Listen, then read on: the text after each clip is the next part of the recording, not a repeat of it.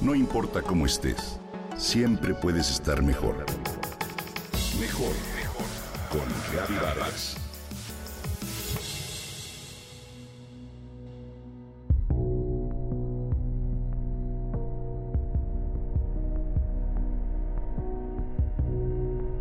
No puedo tocar la guitarra.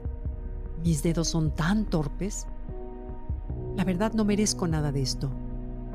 No tengo derecho a tener un hogar porque no valgo nada. Para mí es imposible alcanzar ese sueño. No puedo confiar en nadie. ¿Cuántas veces te has dicho algo similar? Actualmente hemos escuchado dos términos con frecuencia. Creencias limitantes y potenciadoras. ¿Qué sabemos de ellas y por qué son tan importantes? Hoy te comparto algunos datos sobre este tipo de creencias.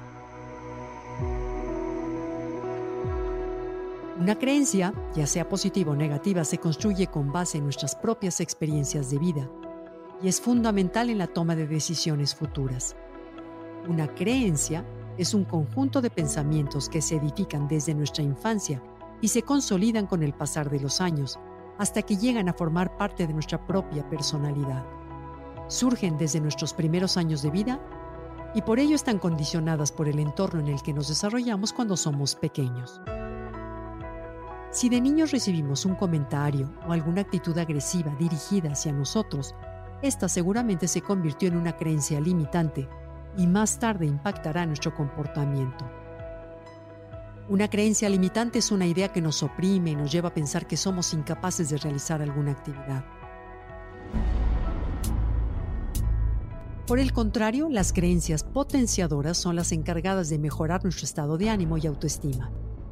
Si de pequeños vivimos experiencias alentadoras, es muy probable que de adultos tengamos la fuerza, la energía y la inspiración para desarrollar una personalidad positiva y fuerte, sobre todo llena de seguridad y confianza. No todas las creencias se desarrollan en la infancia, pues a lo largo de nuestra vida adoptamos creencias a partir de distintos procesos por los que todos pasamos. Las creencias, ya sean limitantes o potenciadoras, tienen un poder extraordinario que es el condicionamiento.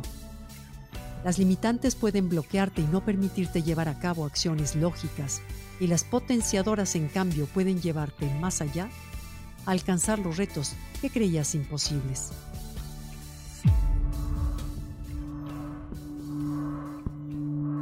¿Cómo podemos cambiar nuestras creencias limitantes?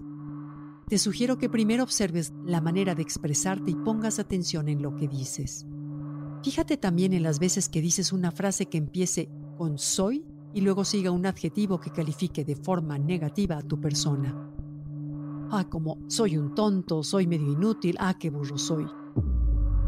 Tienes que poner la mirada en las creencias que generalizan, que parecen positivas pero que dejan de serlo en cuanto limitan tu vida. Si alguna vez has dicho algo así como, sirvo para nada, me merezco lo peor, ojo, Una vez que identifiques todo aquello que te dices a ti mismo, es muy importante que te preguntes por qué crees eso, es decir, de dónde viene eso que crees. Determina el origen de ese pensamiento y cuida tus palabras. La parte más sencilla es que una vez identificadas todas estas creencias limitantes, apliques una técnica para cambiar la creencia. Te sugiero intentar con una programación neurolingüística.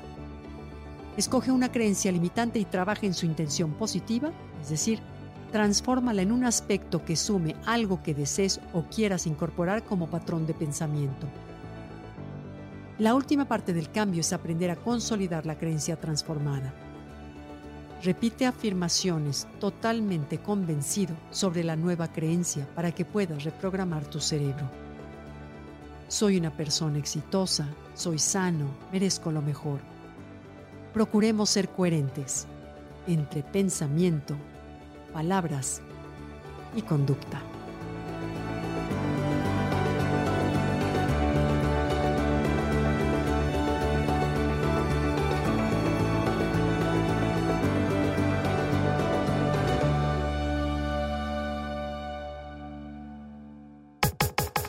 Comenta y comparte a través de Twitter.